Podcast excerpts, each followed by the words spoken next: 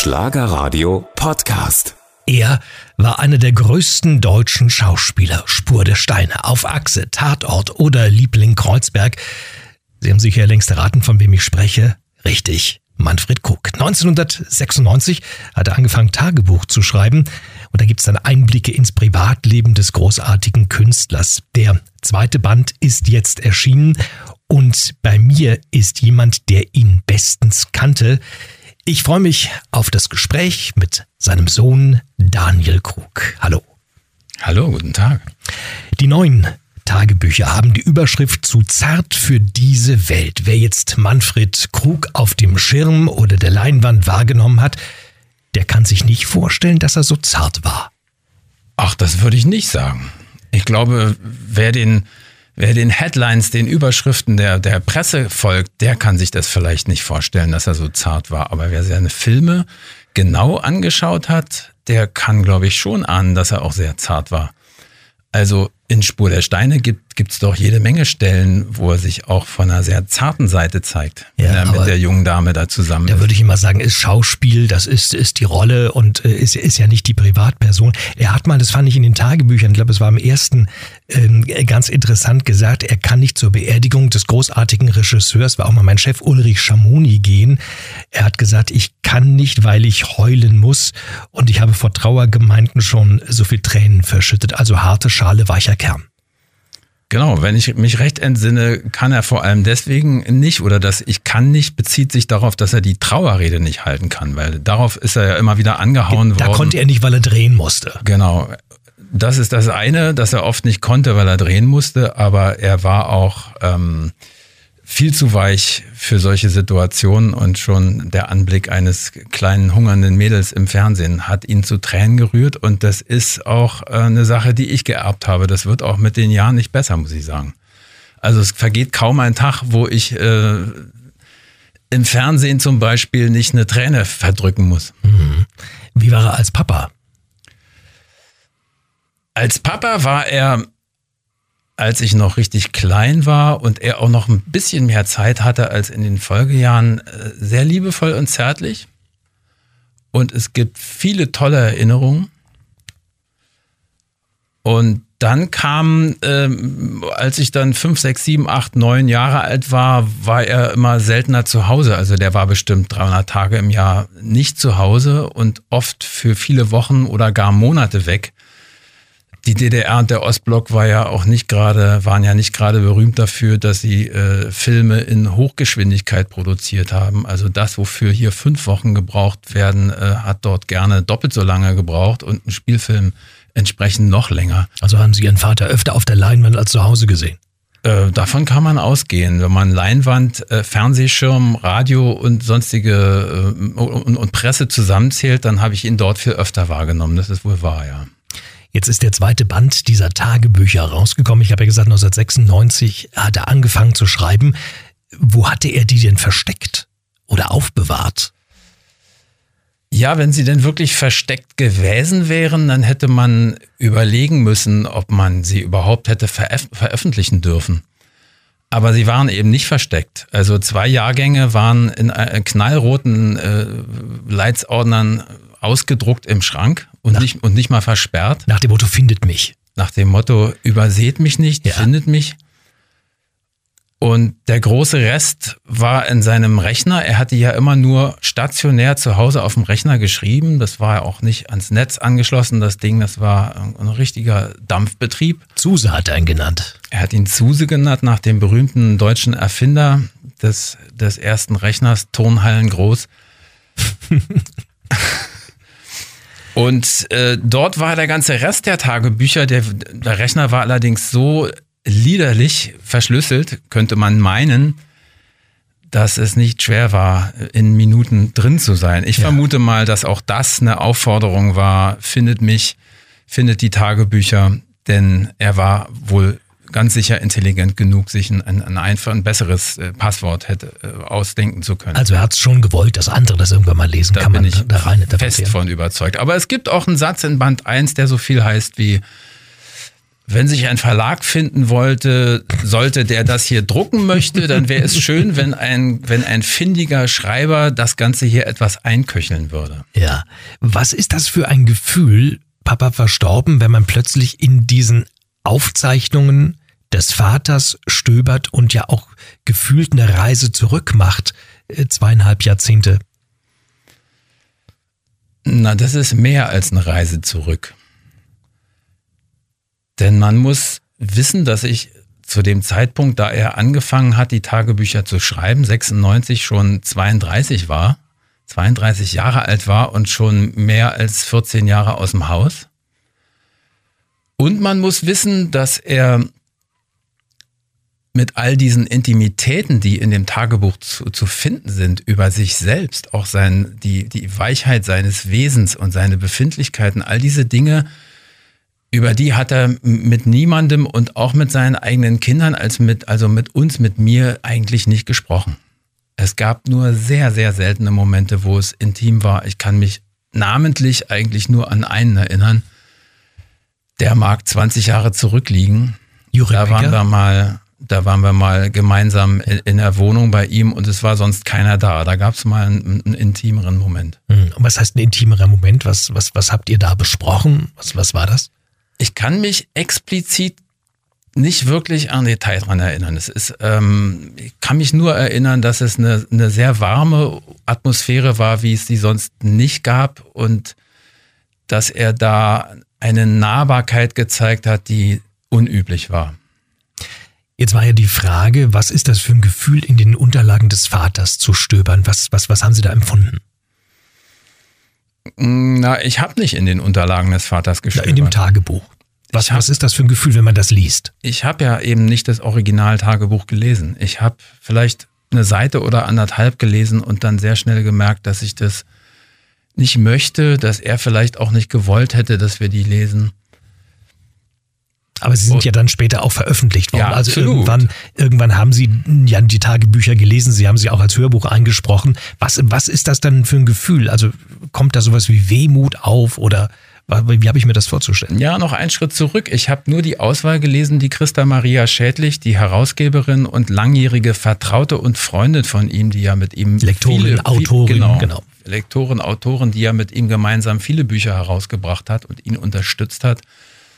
Die hat das herausgegeben und die hat auch eine Auswahl getroffen. Sonst wären die Bücher so dick und teuer, dass sie kein Mensch kaufen wollte. Also es ist noch genug Stoff da für weitere Tagebücher von Manfred Krug. Ja, aber es ist auch viel weggefallen, was dann vielleicht doch nicht so spektakulär ist, dass die Butter auf dem Brötchen ranzig war. Hm. Ist vielleicht nicht so spannend, vor allem wenn sie in zwei Wochen nochmal ranzig ist. Hm. Und äh, viele Familieninterner und Zwistigkeiten, die sind da einfach rausgefallen, weil, ähm, weil sie keinen was angehen. Manfred Krug, Schauspieler, Sänger, großartige Persönlichkeit und wie ich empfunden habe, immer jemand, der so Bodenhaftung hatte. Jetzt frage ich mich, woher kommt das? Ich meine, er hat mal äh, in Brandenburg an der Havel gearbeitet, äh, Stahlschmelzer gelernt, er hatte später hier auch so eine Narbe, so ein Stahlspritzer hat er da abbekommen. Äh, was sagen Sie, ist, ist, und da ist er Schauspieler geworden, ist quasi diese Ausbildung zum Arbeiter, war das so diese, diese Bodenhaftung, die er dann auch verkörpert hat im Tatort beispielsweise, der kam ja rüber wie der Nachbar von nebenan.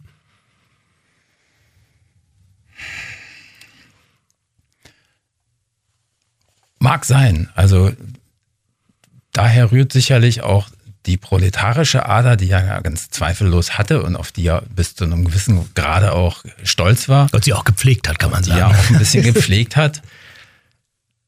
Das ist der eine Aspekt. Der andere, jetzt ist mir das entfallen. Ähm, naja, er hat eigentlich von, von Schauspielerei in dem Sinne, wie die meisten Menschen sie sich vorstellen, nicht so viel gehalten, sondern er hat eigentlich ist davon ausgegangen, dass er sich mehr oder weniger selbst spielt. Und dass er sich eigentlich nur selbst präsentiert, vielleicht mit einer Einfärbung. Aber die große Verstellkunst war nicht seine, seine Idealvorstellung von der Schauspielerei. Das heißt, am Küchentisch am Wochenende war der genauso wie im Tatort oder Spur der Steine oder was auch immer. Naja, genauso vielleicht nicht, aber ähnlich. Ja. Er war schon auch zu Hause, äh, stand er auch immer im Mittelpunkt, wo auch immer der war, war mhm. er sehr schnell Mittelpunkt. und war jemand, der gewissermaßen eine Show gemacht hat und unterhaltsam war und spannend war und interessant war. Durch die Tagebücher kam auch dieses, ich nenne es mal Doppelleben an die Öffentlichkeit, von dem ich nichts gewusst habe, also die Zweitfamilie. Und bewegend für mich ist ein Absatz äh, in, in den Büchern, wo drin steht, dass ihre Mutter Ottilie, also seine Frau, an der Wohnungstür klingelte, in der er mit seiner neuen Partnerin und äh, ihrer Stieftochter zusammenlebte und die Mutter ähm, augenscheinlich irgendwie traurig sagte, du musst die Telefonmaschine, also den Anrufbeantworter abhören. Und er hat sich angezogen, ist mit ihr nach Hause gegangen und hat dann abends Händchen haltend, obwohl er mit ihr nicht mehr zusammen war, körperlich, äh, vor dem Fernseher äh, gesessen. Fand ich sehr äh, berührend. Er war der Star und die Mama Ottilie die Komparsin? Nein, ganz sicher nicht. Aber zwei Dinge muss ich in den Sätzen, die Sie jetzt eben gesagt haben, mal zurechtrücken. Also meine Halbschwester Marlene und ihre Mutter haben in der Wohnung nebenan, und das muss man ja auch auf dem Schirm haben, dass das zwei nebeneinander auf einer Etage liegenden Wohnungen waren, weil sie sagten, gehen nach Hause. Die haben da nicht gewohnt, die waren da nur häufig zu Gast. Die mhm. waren da sehr häufig zu Gast und auch über Stunden und auch gern über Nacht, aber die haben da nicht gewohnt, die hatten schon eine eigene Wohnung. Meine Mutter war deutlich mehr als eine Komparsin. Ähm, man darf nicht vergessen, so komisch das klingen mag, aber mein Vater hat meine Mutter ganz sicher geliebt, auch noch zu der Zeit, da diese, da dieses, diese Parallelwelt, in der er sich da aufgehalten hat, diese Parallelbeziehung mit Kind aufgeflogen ist, hat er sie trotzdem noch sehr lieb gehabt und sehr, sehr geschätzt. Das darf man nicht vergessen. Und die zwei sind ja auch zusammengeblieben. Das ist sicherlich der Großherzigkeit meiner Mutter zu verdanken, die eben nicht alles hingeschmissen hat und sich mit, mit den Umständen irgendwie arrangiert hat.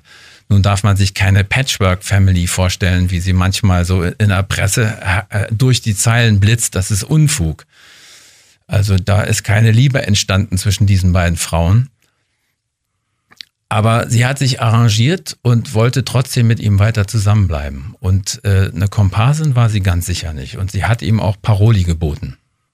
Vor der Hochzeit hatte ihr ein schönes äh, Kompliment gemacht in dem Deva-Film auf der Sonnenseite 1962.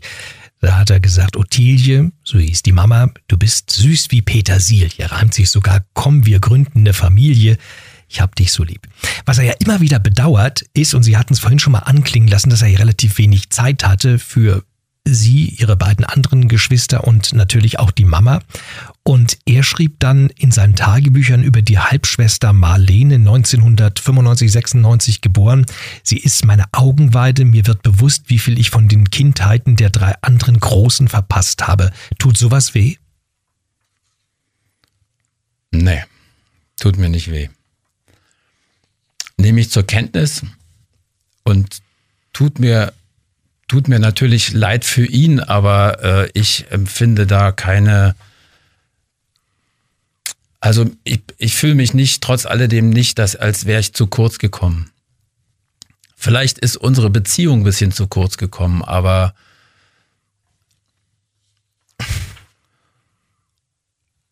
Also da ist kein, äh, da sind keine Negativgefühle meiner Halbschwester mhm. gegenüber, sondern eigentlich freue ich mich für meinen Vater, dass er das im Alter nochmal erleben konnte und so genießen konnte. Das ist eigentlich, was mir dabei durch den Kopf geht. Ja, da geschrieben mit Marlene lauthals in der Küche die Fünfte von Beethoven gesungen. Ich muss alles machen. Ich soll sie anziehen, füttern, die Haare bürsten, die Kruste vom Brot schneiden, Leberwurst schmieren und so weiter. Ähm, ich denke mir, so als, als äh, auch Kind eines Vaters, ja, äh, schade, dass wir das dann nicht gehabt hätten, aber sie sagen, dass äh, doch so viel. Äh, ich habe ja ganz viel von von diesen Dingen gehabt. Bloß die mhm. sind nicht aufgeschrieben worden, deswegen kann ich die auch nicht mehr alle haarfein erinnern. Aber ich habe ganz viele tolle und schöne Erinnerungen. Daniel Krug aus der Reihe Ich trage einen großen Namen. Er ist der Sohn von Manfred Krug. Gibt einen guten Grund. Es gibt nämlich die Tagebücher Band 2 von Manfred Krug, ein Einblick in das Privatleben, in die Gedanken faszinierend. Und Daniel Krug äh, hat diese beiden Bände auch als Hörbuch eingesprochen. Kann ich mir vorstellen, auch eine Situation, wenn man nicht Profisprecher ist, eine Herausforderung, oder?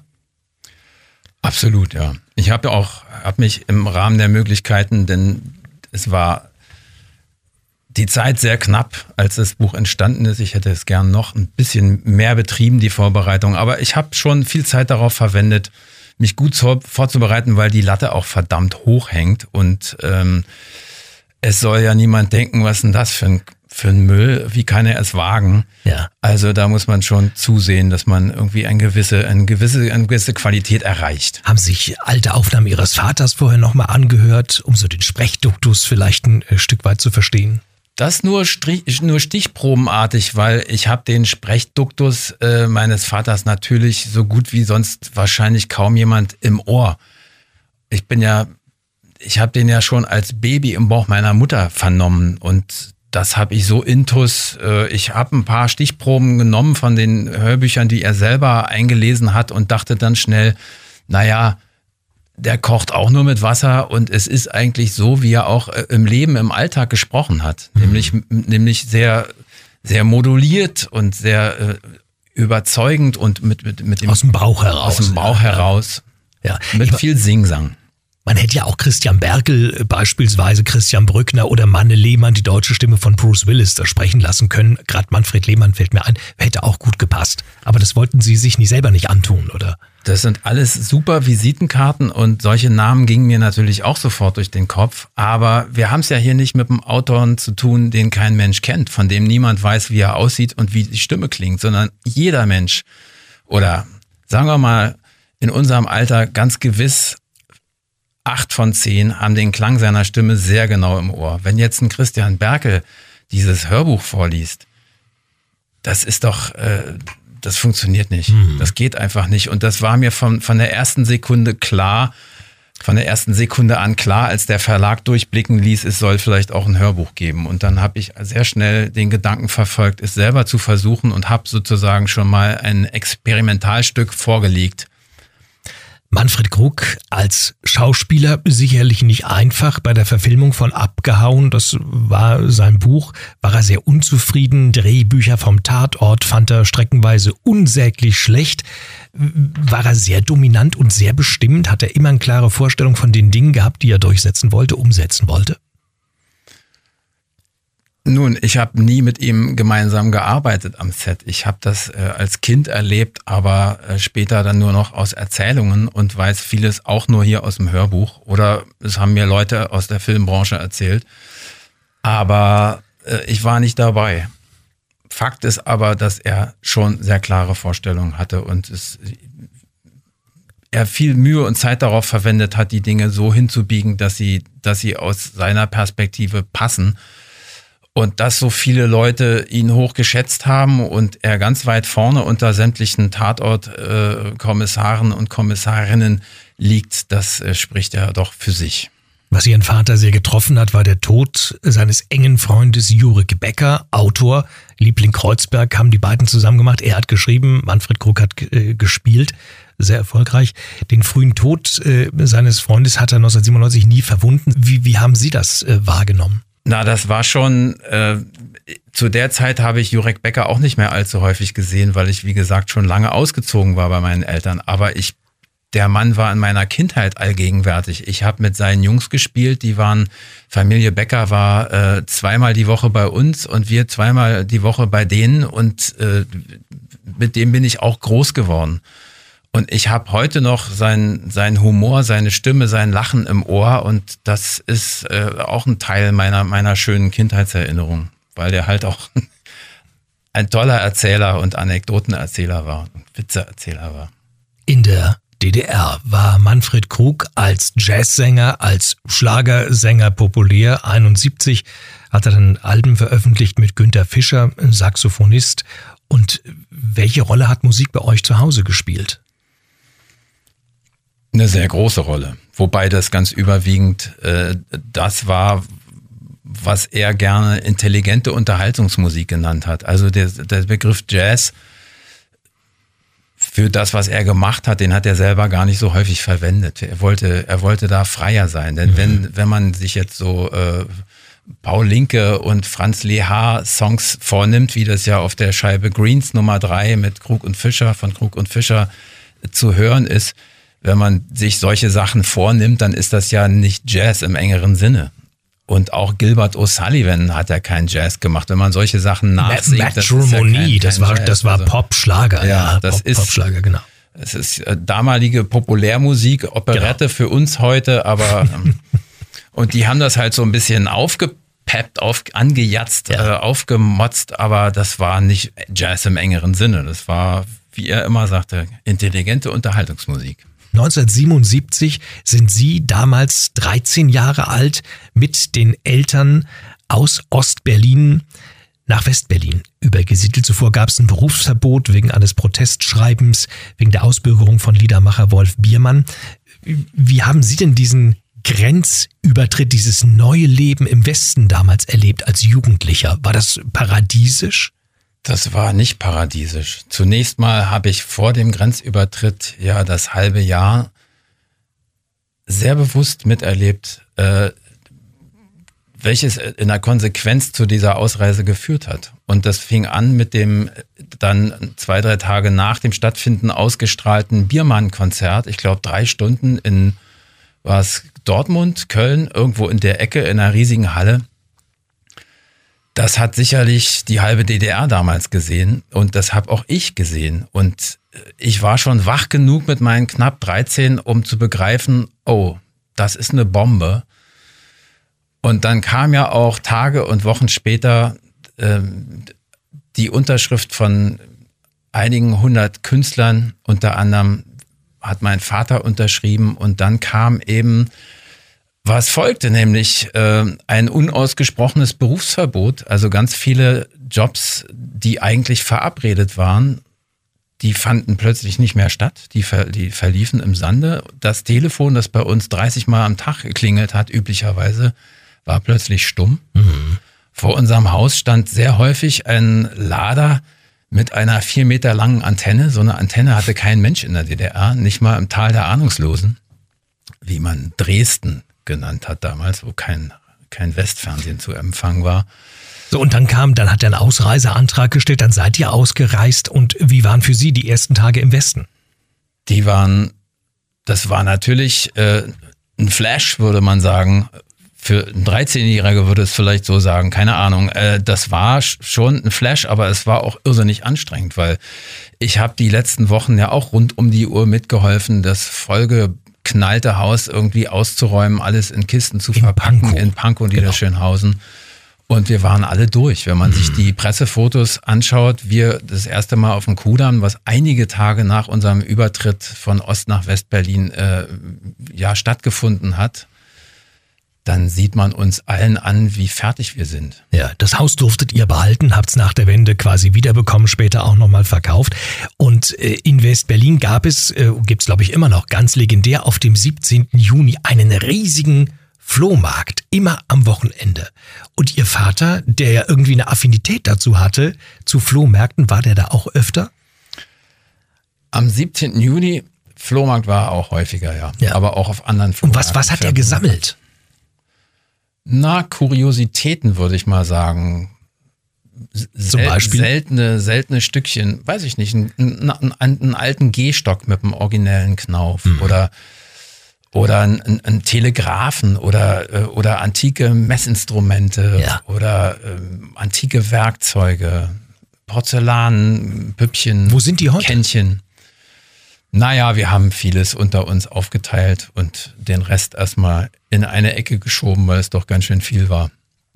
Und Manfred Krug, äh, ja, das Geheimnis seines Charismas, wir haben ja schon ein bisschen dran gearbeitet, vorhin das rauszufinden, es war die Authentizität. Sie haben mal gesagt, eigentlich ist er immer noch ein Prolet, glaube ich, ein Proletariat, Arbeiter äh, geblieben. Er hat äh, in Brandenburg an der Havel Stahlarbeiter gelernt und er war ein politischer Mensch, mit dem man sich äh, streiten konnte. Also ich habe so einen Tagebucheintrag gefunden vom März 98, wo er mit dem Schauspieler Thilo Brückner und dessen Frau in einem Steak-Restaurant gesessen hat und äh, sie diskutieren über den Doofheitsanteil der Deutschen, wo er dann der Meinung war, 90 Prozent der Leute sind doof und äh, viele seien Idioten und so weiter.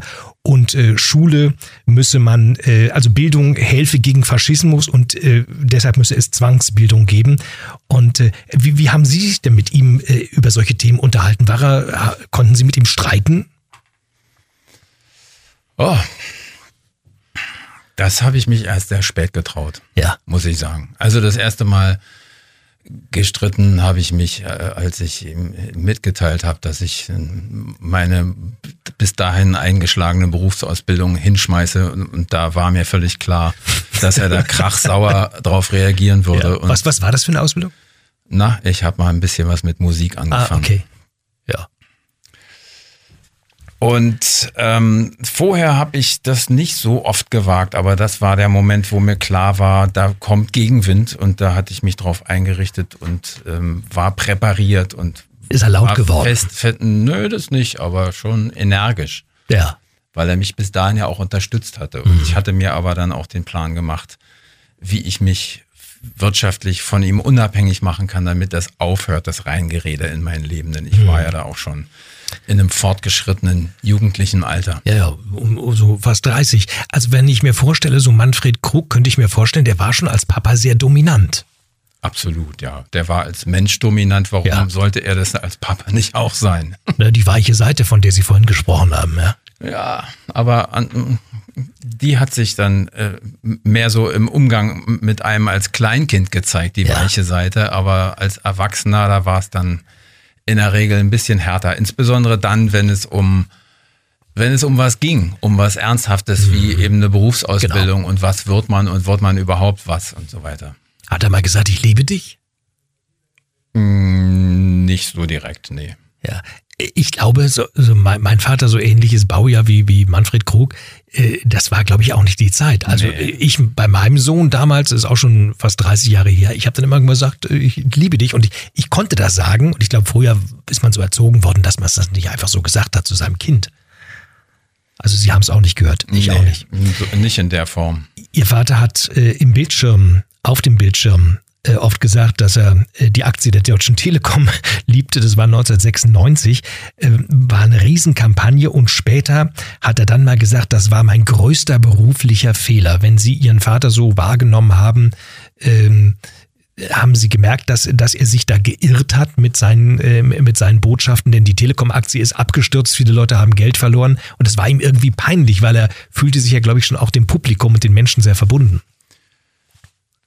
Ich weiß nicht, ob man sagen kann, dass ihm das peinlich war.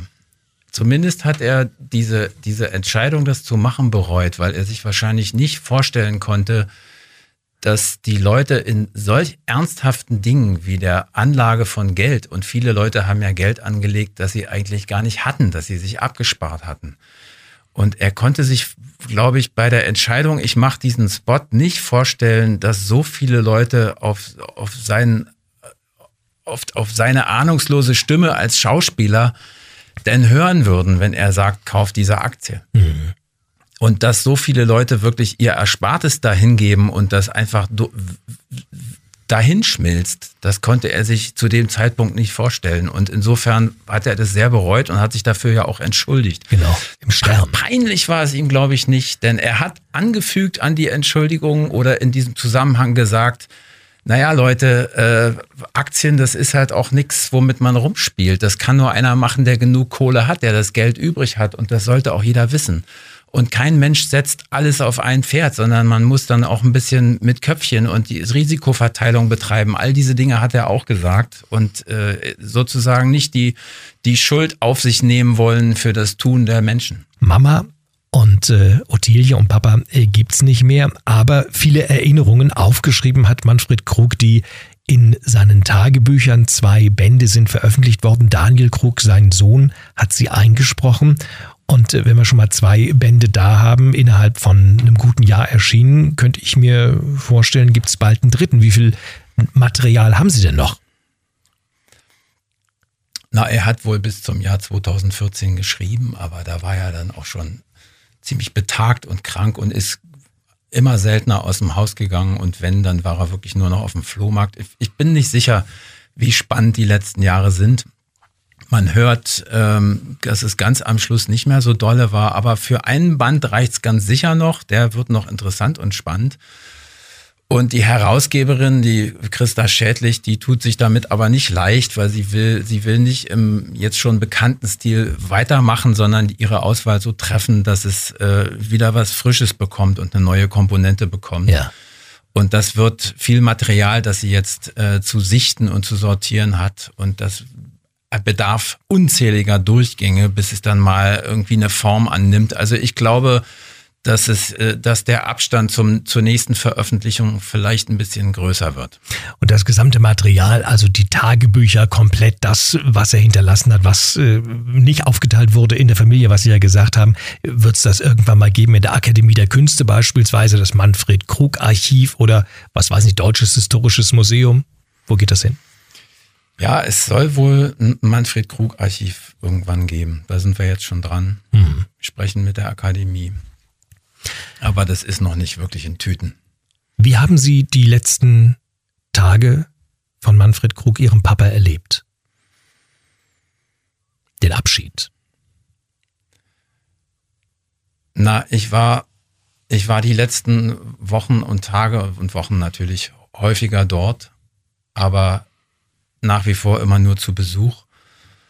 Und das war schwer, weil, weil er auch nicht, so diszipliniert war, wie man sich einen Kranken gerne gewünscht hätte, sondern er war trotz der, der, der Schwäche und trotz der, des schlechten Zustands immer noch von diesem, von diesem unglaublichen Willen, mhm. von diesem, von diesem Eigenwillen, irgendwas zu tun oder eben nicht zu tun, was er hätte tun sollen, nämlich still im Bett liegen bleiben. Und das war gar nicht einfach, damit umzugehen.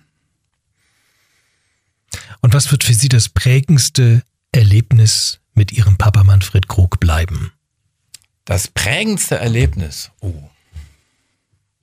Solche Fragen kriege ich immer nicht beantwortet, weil das sind zu viele Dinge, die einem da sofort durch den Kopf schießen, da eine, eine, eine Priorität irgendwie aufzumachen in, in Millisekunden, das,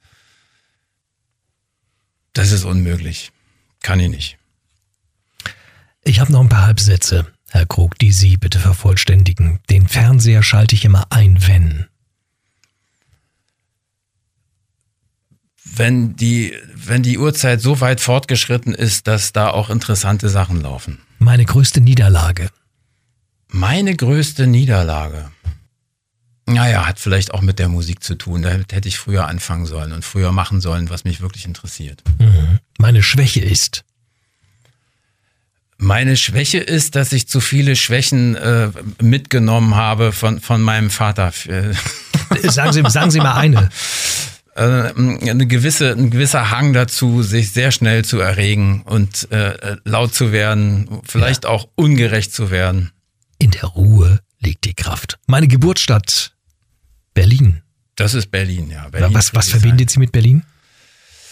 Alles. Also ich könnte mir nicht so ohne weiteres vorstellen, woanders zu wohnen. Es gab ein paar Orte, wo ich dachte, na, hier könnte es vielleicht auch aushalten. Dresden fand ich mal ganz lustig, als ich ein paar Mal da war. Von Hamburg konnte ich es mir vorstellen. Ihr Vater, ich habe nochmal nachgeguckt im Tagebuch, hat am 4. August 1997 aufgeschrieben, jeder ab 50 sollte ein Tagebuch führen, weil er dann mehr erlebt. Jetzt sind Sie auch schon über 50. Wann fangen Sie an mit Schreiben? ah, wenn ich schreibe, dann schreibe ich meistens Briefe. Ich tobe meine schriftstellerischen Fertigkeiten aus, wenn ich Briefe schreibe. Ans Finanzamt oder an die Frau? Nee, meistens sind es dann Briefe, in denen ich mich über irgendwas errege. Also es muss schon einen, einen echten Aufhänger geben und dann äh, werde ich sehr kreativ. Daniel Krug der Sohn von Manfred Krug war mein Gast und Sie lesen auch noch aus den Tagebüchern und zwar im April zwischen Leipzig, Dresden, in der Nähe von Berlin sind Sie unterwegs in Cottbus. Also wenn Sie Lust haben, dann äh, Daniel Krug und die Erinnerung an Manfred Krug live auf der Bühne. Schlager.